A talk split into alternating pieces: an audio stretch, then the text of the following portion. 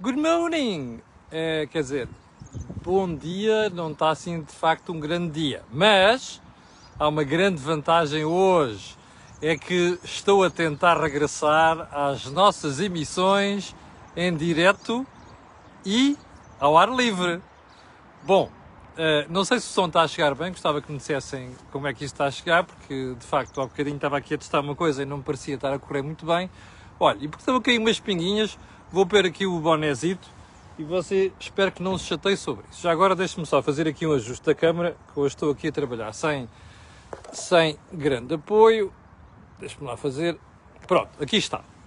Então, depois de saber se o som está bom, Uh, Deixe-me fazer aqui uns alertas antes de começarmos a emissão de hoje. Para já, como sabe, a emissão do dia 5 de março do ano da graça de 2021. E já parou de cair umas pinguinhas, portanto, isso posso-me livrar disto.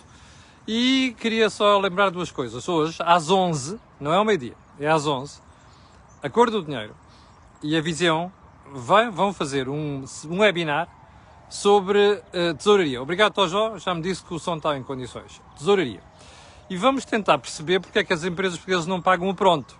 Um, é uma preocupação grande que nós temos aqui no canal, assim como um, no canal, e não só, é uma grande preocupação que nós devíamos ter em Portugal, porque, como você sabe, isto é um problema. Ou seja, nós temos por hábito, um, uh, eh, sobretudo nas empresas, a começar pelo Estado, pagar tarde e a más horas. E todos nós sabemos o que é que acontece quando se paga tarde e a más horas.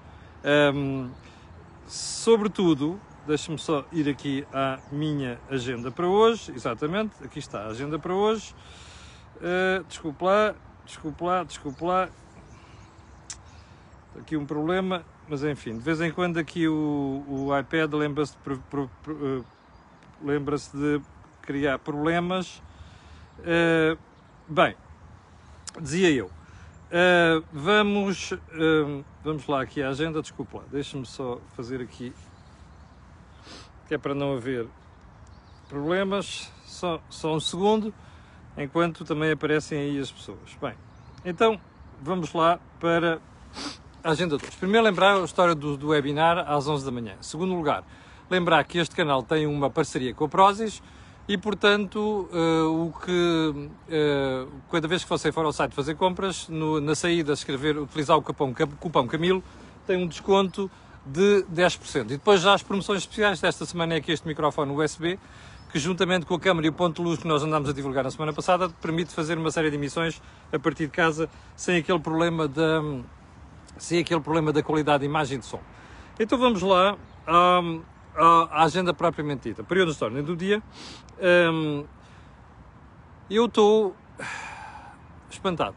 Todos os dias há notícias de histórias muito mal contadas. Uh, há dias foi a história do vereador de Coimbra que terá contratado uma empresa do filho. Parece que a PGR e a Judiciária já estão em cima do assunto.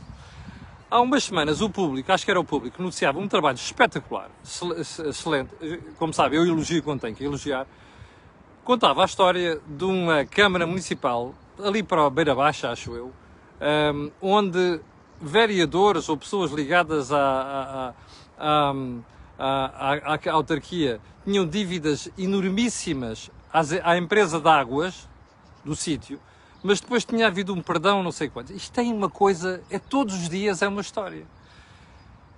E o comum destas brincadeiras, percebe? Eu sei que isto está espalhado pela classe política portuguesa, não há ninguém que se aproveite nisto, mas o que é curioso é a concentração de casos que começam a aparecer ligados ao Partido Socialista e ligados áreas de, de socialistas. Isto é que é incrível, o que dá a ideia da tentacularidade com que o governo e o Partido Socialista neste momento tomaram conta do país.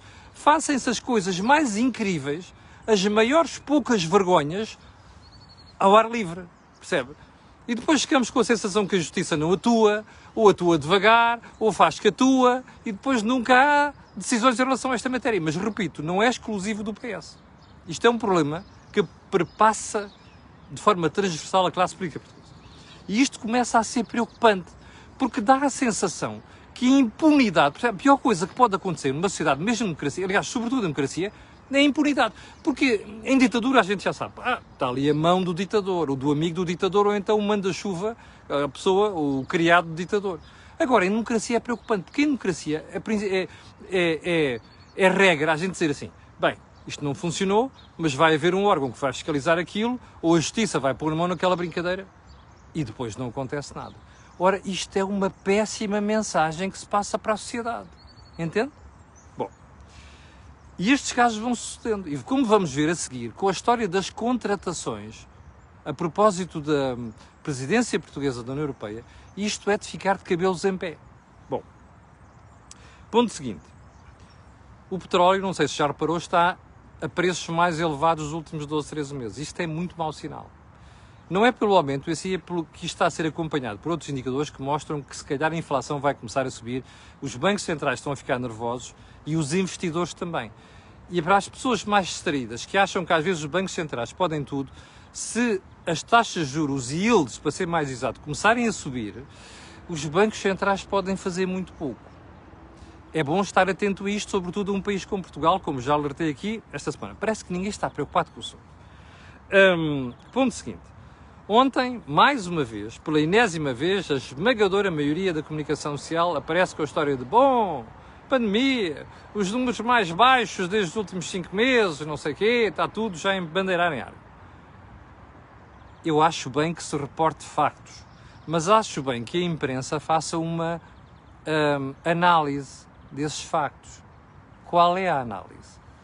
Olha, hum, e que tal se, em vez de andarmos só a, a dizer é pá, há um mês éramos piores do mundo, agora somos mais baixos da União Europeia, pensássemos noutra coisa. Isto é que é o importante. Isto é um meio para atingir um fim. E o fim qual é? É o regresso à normalidade. O que nós devíamos estar neste momento a ser muito chatos com autoridades de saúde e com o governo é o que é que está a ser feito de palpável, concreto, para o regresso à normalidade. O que nós devíamos estar a perguntar é: vocês estão a fazer o que é preciso para nós não termos de voltar a confinar daqui a uns meses? Ainda ontem, a doutora Graça Feitas, vamos ver daqui a bocadinho, ontem não, antes ontem, disse numa entrevista à RTP que não é de excluir uma quarta vaga. Eu já lá vou. Mas era nisto que nós devíamos estar centrados. É o que é que está a ser feito para evitar o regresso a uma situação dessas. Ponto seguinte. Eu sei que o Sr. Primeiro-Ministro deu uma entrevista ao público de hoje. E sei que o Sr. Primeiro-Ministro. Um, onde é que isto está? Desculpe lá. Onde é que isto está? Onde é que isto está? Uh, só um segundo. Bem, isto aqui, de facto, tenho aqui o, o aqui está. Bom, tinha aqui o iPad, iPad todo baralhado. Então é assim, está a ver isto? Uh, isto é a manchete do público e a entrevista também foi dada à Rádio Renascença. Olha ali embaixo. António Costa, que terá dito qualquer coisa como em 5 uh, ah, anos estaremos mais próximos da Alemanha do que em 2016. Bom, isto é partir do princípio que a Alemanha vai estagnar há uma coisa que eu vou garantir ao Sr. Primeiro-Ministro, mas vou-lhe garantir mesmo. E, portanto, você, quem, quem vir isto, se ele não vir, que eu sei que de vez em quando ele vê também, hum, alguém que lhe vá dizer isto. Há uma coisa que eu vou garantir ao Sr. Primeiro-Ministro. Daqui a cinco anos, nós estamos na cauda da Europa. Ok? Veja, veja a infografia que o Instituto Mais Liberdade publicou ontem na página profissional da Cor do Dinheiro que é para só você ver a evolução nos últimos 20 anos da posição relativa dos países em termos de riqueza no conjunto da União Europeia a 28. Que é para você perceber como é que países estavam muito atrás de nós, já nos passaram. Este é o legado do Dr. António Costa. O Dr. António Costa está a tentar passar a ideia de que a sua governação é magnífica e o país vai crescer e nós vamos ficar mais ricos. Errado. O Sr. Dr. António Costa é o pai de uma situação em que três países ou cinco países já nos passaram à frente. E o Dr. António Costa é o responsável por, desde 2015 até agora, nós já termos perdido três lugares neste ranking. Portanto, isto é o legado do Dr. António Costa. Já agora, quero dizer que não li a entrevista, porque não posso, não é? Isto não é de manhã de preparação, não dá para, para, para nós termos tudo pronto ou analisado de um momento para o outro, e portanto não li a entrevista, vou lê-la e na segunda-feira estarei aqui a comentá-la. Mas não esqueça disso, você nos próximos 5 ou 10 anos vai estar no caldo, na cauda da Europa, sobretudo se o socialismo continuar a governar Portugal. E não é o Partido Socialista, é o socialismo em geral. Bom, então vamos lá à agenda. E eu vou começar pela vergonhosa situação na, Ground Force. Então, bem assim, a Ground Force, como qualquer outra empresa, e já que depende quase exclusivamente, ou não é exclusivamente, mas muito da TAP, a, a empresa sofreu com o problema da pandemia, como a TAP sofreu. E ao que tudo indica, pelos dados que a gente conhece pelo, António, pelo Alfredo Casemiro, que é uma pessoa que eu já conheço há muitos anos, aliás, não falei com ele, devo dizer, não falei com ele nas últimas, horas, um, a empresa terá pedido em 2020 um empréstimo ao abrigo das linhas de crédito, de, dos problemas da pandemia. E isso nunca mais foi despachado. Isto é uma coisa vergonhosa. Absolutamente vergonhosa. Não é aceitável. Bom, e chega-se à situação de ruptura de tesouraria. Qualquer empresa, quando cai um negócio daquela maneira, tem ruptura de tesouraria, a menos que tenha uh, acionistas com os bolsos muito cheios. Ora bem, em Portugal não há acionistas de empresa nenhuma com os bolsos muito cheios que, acontece, que aguentem coisas destas. E o que é que sucede aqui? Chega-se ao, ao, momento em que é preciso 2,4 milhões de euros para pagar salários. Não há. Não se paga salários, salários em atraso. E começa a, a o, o, o braço de ferro. A Passalgal, que é a empresa do Alfredo Casemiro, tem 50,1%. A TAP tem 49,9%. E então o problema é este. Um, a Ground Force pediu um empréstimo à TAP, um adiantamento à TAP. Bom, e o que é que a TAP diz? E o próprio Governo do Estado, que é, bem, vocês entregam as ações e quando vier o empréstimo, se não cumprirem, bem, a gente vai resolver isto. Isto foi na reunião de ontem, é o que tudo indica. O que é que acontece? Se isto for verdade, porque isto depois, primeiro vem um comunicado com termos que eu acho sinceramente que o Alfredo Casemiro não devia ter usado ontem, com roubos e coisas do género. Basicamente está a chamar ladrão uh, e outros nomes, a, a, não só ao Estado. Bom, o Estado às vezes é ladrão, de facto é. Mas ao Ministro, isto não se pode personalizar. Percebe? Estas coisas não se podem personalizar. Nós temos de tirar a emoção destas coisas, ficar só com razão. E o que é que acontece? A partir daí, isto descamba. E o ministro vem à televisão dizer assim: Mas espera aí, então nós dissemos que sim, até adiantamos o dinheiro. Mas já agora ficam cativas as empresas, as ações da, da, da, da, da Ground Force, da Passo ao Galo, neste caso, e se depois o acionista da Ground Force não cumprir, que é o Alfredo Casemiro, o que é que acontece? Depois a gente vai resolver isto. E ao que tudo indica, se isto for assim, atenção, Alfredo Casemiro terá dito que não. Bom, isto não pode ser assim. Imagine, você que tem uma empresa e vai pedir, alguém lhe pede um empréstimo. Você diz, para dar-me casa ao da tua empresa. Se não pagares, quando, neste caso, quando o Banco de Fomento ou outro, outro banco lhe emprestar o dinheiro à Ground Force, epá, tu pagas-me de volta. Agora, se vais pagar aos outros gajos, não pagas a mim, eu fico com as tuas ações. Ao que tudo indica, terá sido isto que fez romper as negociações. Eu não sei se terá sido bem assim. Porquê? Porque no meio disto tudo, toda a gente mente, percebe? Mente o Ministério das Infraestruturas, pá, mente a Passa ao Gal e andamos nisto. E a verdade é que há 2.400 pessoas sem salário. Ora, é insuportável, é inadmissível. Por isso é que eu lhe disse ontem. Pá, estas tentações que já começaram por parte dos sindicatos, nacionalizem a grande, grande força, não são aceitáveis. Eu não quero ter mais um filho falido, percebe? Não quero. Não quero ter mais um aborto na minha responsabilidade, como contribuinte. Bom, ontem o ministro Pedro Nuno Santos veio sossegar-nos. Quer dizer, se é que o Pedro Nuno Santos sossega alguém. Sossegar-nos, entre aspas. Já o Estado não tem interesse em ficar eh, com, com, com a empresa. Eu espero bem que não. Mas agora o problema é este: como é que se vai resolver o assunto? Porque aqui há um braço de ferro, não é? Entre a Portugal e, o, e, a, e a TAP, que é, por sua vez, controlada pelo Estado. Pergunta: e agora os salários? Bem, há uma coisa que me irrita em Portugal, percebe? Que é toda a gente e mais a, um bicho careta cria empresas sem capital social suficiente. Não estou a dizer que seja aqui o caso na grande força. Agora, há uma coisa, segunda coisa que me irrita. É, até porque hoje de manhã li no ECO que o Alfredo Casemiro terá, terá, dito que está disposto a ir ao aumento de capital. Bem, eu espero bem que ele tenha capital para entrar na, na Ground Force, que a Ground Force vai precisar. Mas a questão não é essa. A questão é outra. Porque é que em Portugal nós não deixamos falir empresas com facilidade? Não é esse aceitável. Repara uma coisa, num setor como o do handling, se desaparecer a Ground Force, aparece outra empresa. Ponto final. Portanto, quando chega a situações destas, e quando chega a situações em que há rupturas de tesouraria, problemas com o capital que é insuficiente, a melhor coisa é deixar falir as empresas. Este é o grande problema de Portugal. Portugal não tem, percebe, um sistema que permita renovação. Mortes há todos os dias. É preciso é que haja outras coisas mais saudáveis. E este é um problema que nós temos na economia portuguesa. Bom, vamos então ao primeiro tema do, do, do, do assunto da ordem do, da ordem do dia de hoje. E que é assim. Ontem, o Político, o Político é um jornal online uh, que é uma, uma filial de um político que já existe nos Estados Unidos que cobre a Europa. E tem um grande centro em Bruxelas. Ontem o Político fazia uma análise, aliás, antes de ontem, duríssima sobre a presidência portuguesa. E diz assim, aqueles senhores estouraram em ajustes diretos de 260 mil euros. Em quê? Em fatos para os motoristas, sabemos depois, fatos para motoristas, hum, vinho, uh, camisas, uh, mais uma série de coisas. E perguntava assim: bom, ah, e equiparam um centro de imprensa. Bem, e depois dizia assim: bom, se a Europa está em pandemia, se a presidência portuguesa da União Europeia não podia esperar que houvesse uma vinda de centenas, aliás, de milhares de pessoas a Portugal, jornalistas, acompanhantes das delegações, comissários europeus, chefes de Estado e do Governo, pessoal da segurança, muita coisa. Porquê é que estiveram a fazer estes investimentos todos? Bom, há uma coisa que quero dizer à partida. O artigo do Político tinha coisas boas e tinha coisas muito más. Vamos começar pelas coisas más. Tinha uma, umas declarações de um fulano chamado Manuel Araújo, da Climáximo, uma organização que, sinceramente, é um aborto. Aquilo é uma vergonha.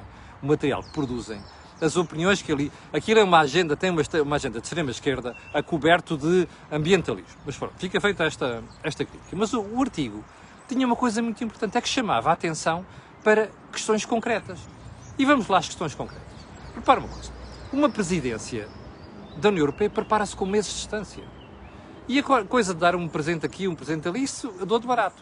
A questão não é essa. A questão é que, como já sabia que estávamos em pandemia, alguma coisa tinha que ser feita. Mas como já sabia que estávamos em pandemia, mandava à prudência que não se tivesse gasto tanto dinheiro.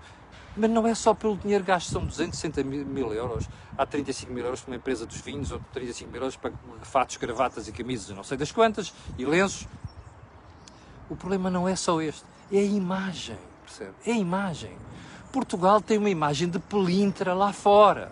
Há, muitos, há muito tempo. Portugal tem uma imagem de trafolhices lá fora. Trafolhices, às vezes, patrocinadas por governos, percebe? Por instituições oficiais. Ora bem, Portugal tem uma imagem lá fora de gastar mal dinheiro dos contribuintes. Contribuintes portugueses e contribuintes europeus. Bom, onde é que isto nos leva? Fast forward, ou se quiser, rewind, fast rewind, a julho do ano passado cimeiras europeias, em que aqueles fulanos da Holanda, da Áustria, da Finlândia e até da Suécia nos perguntaram: Mas vocês querem isto tudo borla? Caramba! Nós insultuosamente chamámos frugais. E lembra-se da posição vergonhosa que o senhor Primeiro-Ministro tomou na altura, a coberto de honra ofendida, a fazer aquela figura de pedinte mor na União Europeia. Que é uma coisa que me irrita em Portugal, percebe? Eu não quero passar a imagem de pedinte que estou a pedir umas bolas lá fora. Bom, o que é que acontece? Nem passados sete meses nós estamos a dar esta imagem. Pá, isto é uma vergonha, percebe? Ainda para mais, algumas das empresas, como diz o político, e eu garanto-lhe uma coisa: deputados europeus, Comissão Europeia, toda a gente lê aquilo. E governos europeus, pode ter lá uns disparates, mas o essencial está certo, percebe? Agora veja, estava eu no meu remanso a, preparar o artigo de hoje e de repente dou com outro artigo, aliás, da Crónica de hoje, e dou com outro artigo inacreditável, esse sim ainda mais preocupante, que vem da onde? Dos nossos amigos do Observador. Eu vou-lhe ler aqui só o início para você ter uma ideia. A presidência portuguesa da União Europeia fez ajustes diretos de milhares de euros a empresas recém-criadas, não revela que alternativas procurou nem as razões da escolha. Ouviu bem? Contratou por ajuste direto colaboradores excluídos de concursos públicos apenas algumas semanas antes e já atingiu um gasto em ajustes diretos de 8 milhões, 8 milhões e 300 mil euros. Nossa Senhora, está a ver a matéria para o político. Já não são 260 mil euros, são 8 milhões e 300 mil euros. Mas quer mais? Bom, hum, estes contratos não são apenas serviços essenciais ou indispensáveis, está no observador. Mas incluem milhares de gastos em brindes como gravatas, lenços de seda ou chocolates da confeitaria Arcádia. Como contrata, afinal, a estrutura da missão? Agora veja. Há vários contratos que mostram que, na hora de contratar, a antiguidade e a experiência da empresa do mercado não é essencial. What the fuck? Mas quer mais? Com um capital social de 2 euros, 2, ok? E apenas um mês depois de ter sido constituída, hum, uma empresa na área da construção fechava um ajuste de mais de 11 mil euros para pintar instalações do Centro Cultural de Belém. 2 euros, constituída um mês antes. Sabe uma coisa? Não cheira mal. É, fede, fede, percebe? Qualquer bicho careta, qualquer idiota deste país, até o mais indefetível do governo do Partido Socialista, deve estar a pensar, cheira a etar aqui, percebe? Está a ver porque é que eu digo muitas vezes aqui, há gente fica chocada comigo, ó oh, Camilo, não uses essa linguagem, eu digo muitas vezes aqui, isto é uma pocilga, percebe? Isto é uma pocilga onde as coisas cheiram cada vez mal, percebe? E o problema é que ninguém põe mão nesta brincadeira, nem sequer o Sr. Presidente da República. Isto fede, percebe? Isto faz cheirar mal. Só um burro é que não começa a duvidar destas coisas. Bem, mas quer mais, outra empresa passou em apenas duas semanas da assinatura para formalizar a empresa a assinatura de um ajuste direto com a estrutura de emissão de quase 95 mil euros. Ah, Nossa Senhora, você acha mesmo que isto não é de criar dúvidas? Não acha que isto é mesmo de levantar as maiores suspeitas sobre aquilo que faz o Estado português? Bom, agora diga uma coisa. Qual é a lata que o Sr. Primeiro-Ministro tem de vir chamar nomes aos austríacos, aos holandeses, aos eh, finlandeses, a quem quiser, depois destas coisas? Há uma pergunta que eu tenho para fazer sobre isto. O senhor Presidente da República não tem nada a dizer sobre esta brincadeira. Você lembra-se da história das golas, dos incêndios? Onde é que isso está? Já há condenados por aquela brincadeira? Você não se lembra do fulano que criou, que era amigo, não sei quantos, que depois de uma empresa que não fazia nada daquilo, fazia outra coisa qualquer e foi contratada? Percebe? Gente de lá da zona da Aroca, que de onde era o secretário de Estado, está a perceber? Não tem nada contra a Aroca, eu adoro a Aroca, mas está a perceber estas coisas? Isto é umas a seguir às outras. E como estas há muitas, percebe? Por isso é que eu digo há bocadinho que o Partido Socialista estendeu uma série de tentáculos na sociedade portuguesa, controla isto, faz isto à vista desarmada, está a perceber? Isto é uma vergonha. Isto faz-me lembrar alguns piores momentos do fim do cavaquismo. Sim, porque isto toca a todos, percebe? E sabe qual é o problema? Não é por ser deste partido ou daquele, embora o Partido Socialista tenha uma grande tradição de fazer estas porcarias. Não, o problema não é esse. O problema é que quando as, as, os partidos começam a meter a mão em tudo e os tentáculos em tudo, tornam-se impunes, percebe? Isto é uma vergonha. Eu espero que a Procuradoria-Geral da República, que em vez de andar a investigar porcarias de nada, percebe, mande investigar estas coisas. Isto fede, percebe? É um mau cheiro que vai daqui do Estado Universitário até ali a São Bento, está a perceber? Ou à Assembleia da República. Portanto, convinha. Já agora, a malta do Bloco de Esquerda não quer abrir a boca sobre isto. O Partido Comunista Português não quer abrir a boca sobre isto. Não. Já agora, o Parlamento não quer abrir, mandar abrir um crédito sobre esta brincadeira, que é para chamar os responsáveis que andaram a fazer estes, eh, estes ajustes diretos e perguntar como é que isto é feito. É que já agora a gente gostava de perceber. É porque isto é dinheiro do contribuinte, percebe? É dinheiro que você paga e eu todos os meses e pagamos uma pipa de massa para esta pouca vergonha. Bom, já ultrapassámos o tempo todo. Peço desculpa, não vamos tocar nos outros temas. E peço desculpa pela exaltação agora no fim, mas como deve calcular, é meu dinheiro que está a ser canalizado para isto. Percebe? E já agora convinha que nós em Portugal, de uma vez por todas, puséssemos os partidos na ordem. E repito, isto não é exclusivo do Partido Socialista. Isto é exclusivo, isto é perpassa toda a classe política portuguesa. Basta que um partido seja hegemónico e, e, e, e exerça um poder grande na sociedade para estas coisas acontecerem. Repito, isto faz lembrar a parte final do cavaquismo, em que era só dúvidas sobre corrupção por todo o lado. Percebe? Não é aceitável. Bom, Chegamos ao final da conversa de hoje. Às 11 da manhã, encontro marcado no webinar sobre tesouraria. Amanhã vamos voltar com o desejo imediato, vai ser a doutora Alexandre Nunes e o psiquiatra Mário Simões. Vamos falar sobre hipnose clínica, ok? Pergunta, serve para curar alguma coisa? Como é que deve ser feito? Quando é que não deve ser feito? Amanhã, às 11h30 da manhã, com a doutora Alexandre Nunes e o psiquiatra Mário Simões. Bom, quanto a nós, no fim de semana vamos ter um Deus ou não Deus? Mais um e na segunda-feira às 8 da manhã, quando consigo aqui. Muito obrigado, com licença, tenha um grande fim de semana e até segunda-feira às 8.